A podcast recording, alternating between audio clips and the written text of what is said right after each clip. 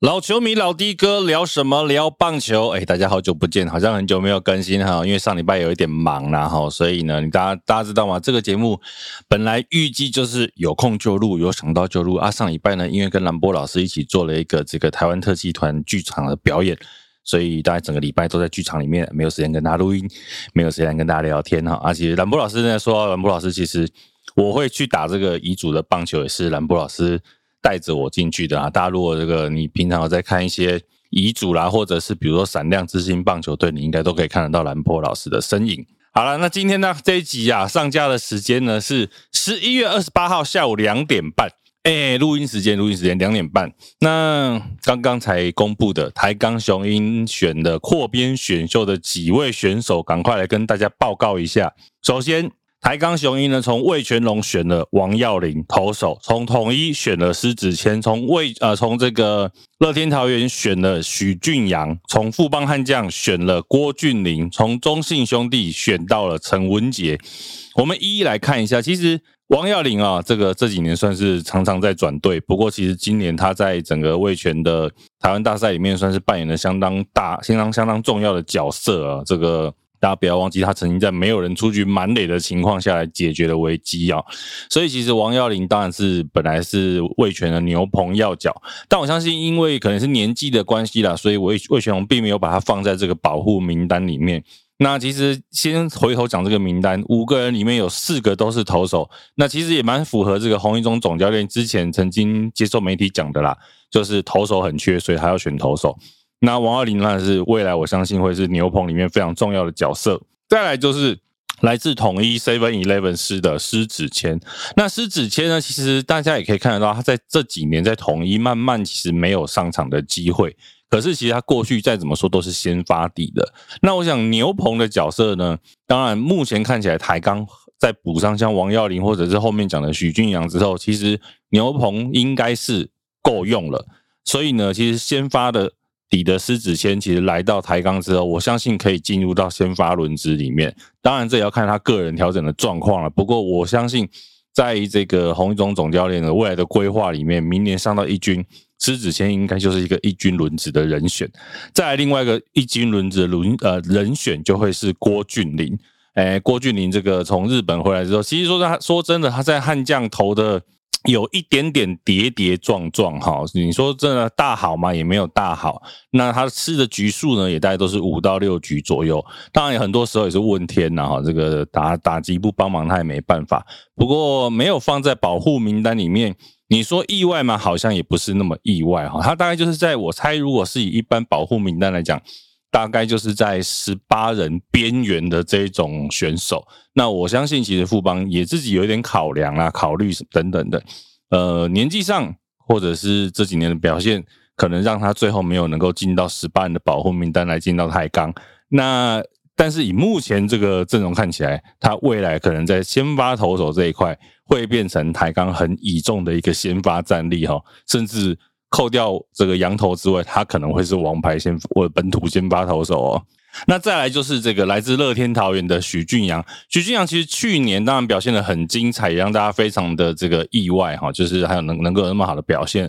不过今年其实他的表现也是浮浮沉沉。我想这个是许俊阳今年没有被摆到乐天桃园的十八人保护名单的很重要的原因啊，因为你也不知道保护了下来之后，明年他能不能调整到去年的这个状态。好，所以我觉得许俊阳选来，当然他跟这个王俊啊王耀林也很像，就是作为一个牛棚的角色。所以假设在没有这个呃强力后援羊头的情况下，我想。许俊阳可能是七局八局的这个 set up man 的投手，那王耀林甚至是 closer 的角色。目前这个看起来投手的规划是蛮合理的。再来就是中信兄弟从去年开始喊的台钢皇帝陈文杰，真的真的变到台台钢皇帝了啊！那呃，陈文杰当然去年表现还不错，今年呢这个位置又有点被卡掉了，所以最后没有进到这个十八人的保护名单。哎，也不算太意外。那真的去到台钢了。可是我觉得，其实你看这个选完之后啊，加上陈文杰跟前面的四位投手，你会发现其实台钢的阵容相对起来完整了很多。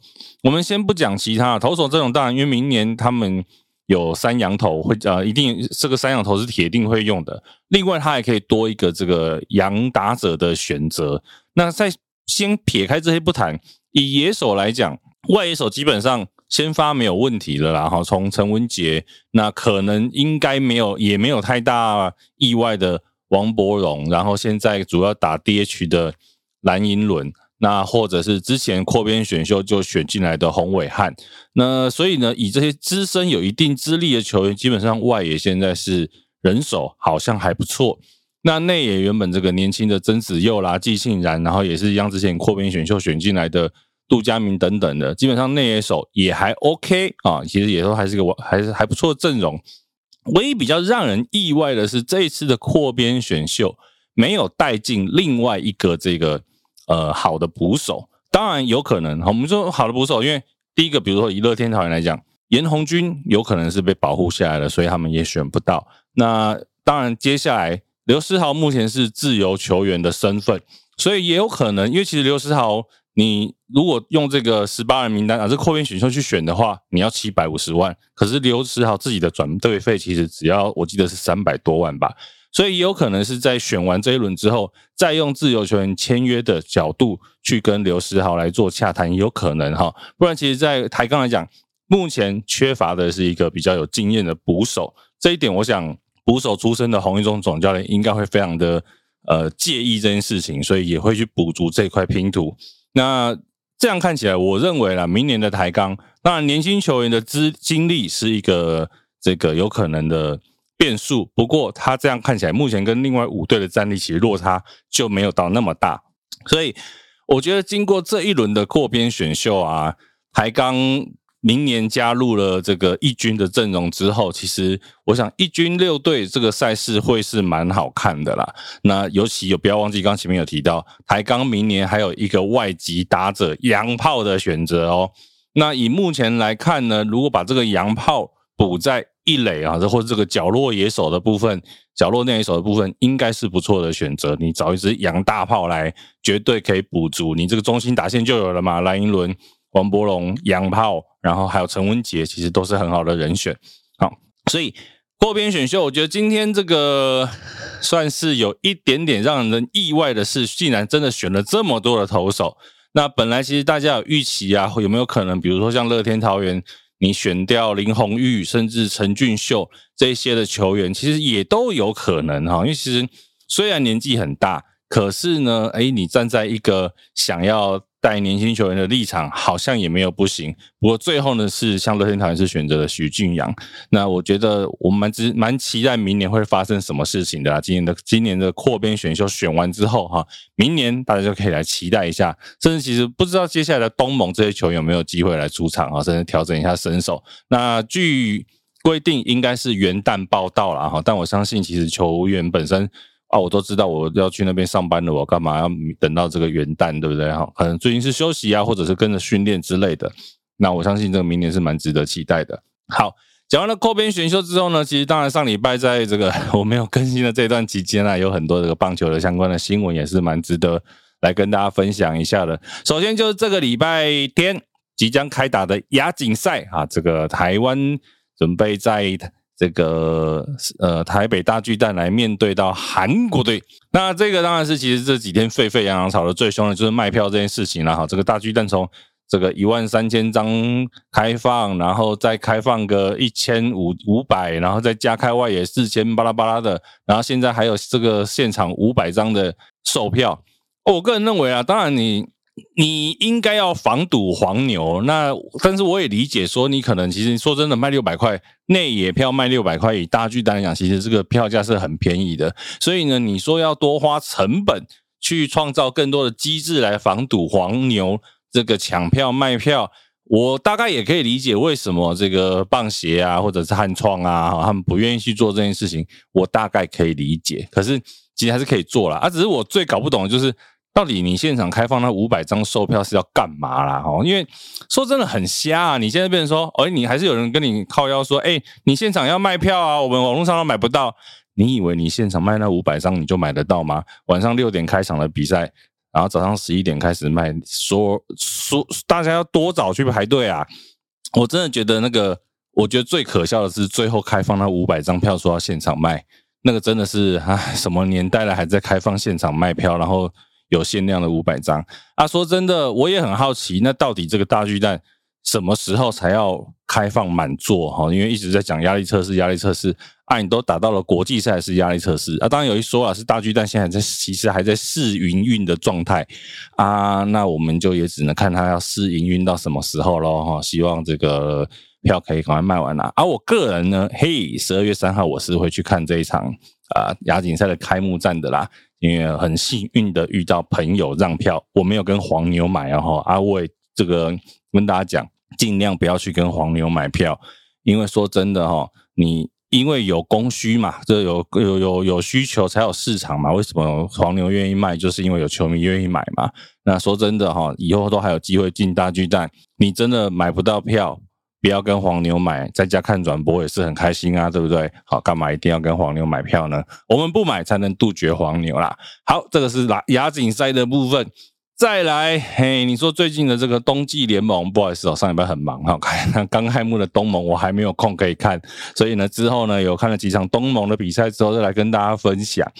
然后再来呢，还有一个就是很重要的中信兄弟的转运手。啊，四十岁的投手关大元宣布退休了。其实关大元，我对他的印象就是真的很强运呢。不知道为什么，每次明明球队落后，他上来投，哎，也没有特别发生什么事情，然后球队就领先了，厉害了吧？那关大元其实他在台湾的这个中华职棒打了十二年，十二年的资历，十三年的资历，他总共。出赛了四百多场，四百四十五场，有四十五胜，二十五败，七十一次的中继成功，还有五次的后援。而且他在这个二零一一年刚加入的时候，就拿下了新人王，拿到了十胜五败的战绩。大家知道这个十胜五败。你他其实只有三场的先发哦，但是他拿的十胜的成绩，你就知道他的运气有多好。以中继出发，他可以拿到十胜哦，好，所以这个新人王呢，可以说是加上当初的转运手这个称号，是完全是没有办法让大家怀疑他这个头衔呐。那其实十二年下来，他累积的防御率是四点三四啊，WHIP 每局的背上垒是一点四二，其实都是一个非常中规中矩。那对于兄弟来讲，我觉得在不管是二代象啊，或者是在这个近几年，其实他的扮演的角色也是相当的重要。其实七十一次的中心成功也算是相当不错的成绩。其实，在台湾也没几个人呐。那再来呢，就是这个张毅，之前呃曾经在西武啦，在欧力士的张毅决定要回到台湾了。他这个在今年的季后啊，遭到了战例外。那在测试会上呢，嗯，据他自己好像跟洪文忠总教练的这个分享访谈里面也提到，就是说他其实。很久没有比赛了，所以其实，在测试会上，他的表现也不是那么理想。头三个人里面就有两个保送，所以呃，他决定要回来台湾。那目前呢是进到台钢雄鹰区，跟着来打东盟的赛事。那接下来到了明年的选秀，我想大家也可以来看一下。到底谁会选他呢？因为诶，明年手握第一指名的就不是台钢喽，是富邦悍将。啊，富邦悍将刚前面讲的，你郭巨林被选走了，有没有兴趣要选张毅看看呢？哈，因为其实张毅大家应该最津津乐道的，就是在十二强赛里面对韩国的那一场先发表现的相当的精彩。诶，是韩国吗？还是委内瑞拉？忘记了。好，反正就是在十二强赛里面有一场非常非常精彩的表现呐。那其实。回到台湾之后，我相信其实他应该可以再表现出这个当初的身手哈，希望可以调整到好。好，这个是张毅跟关大元，一个是回来台湾，一个是退休啦。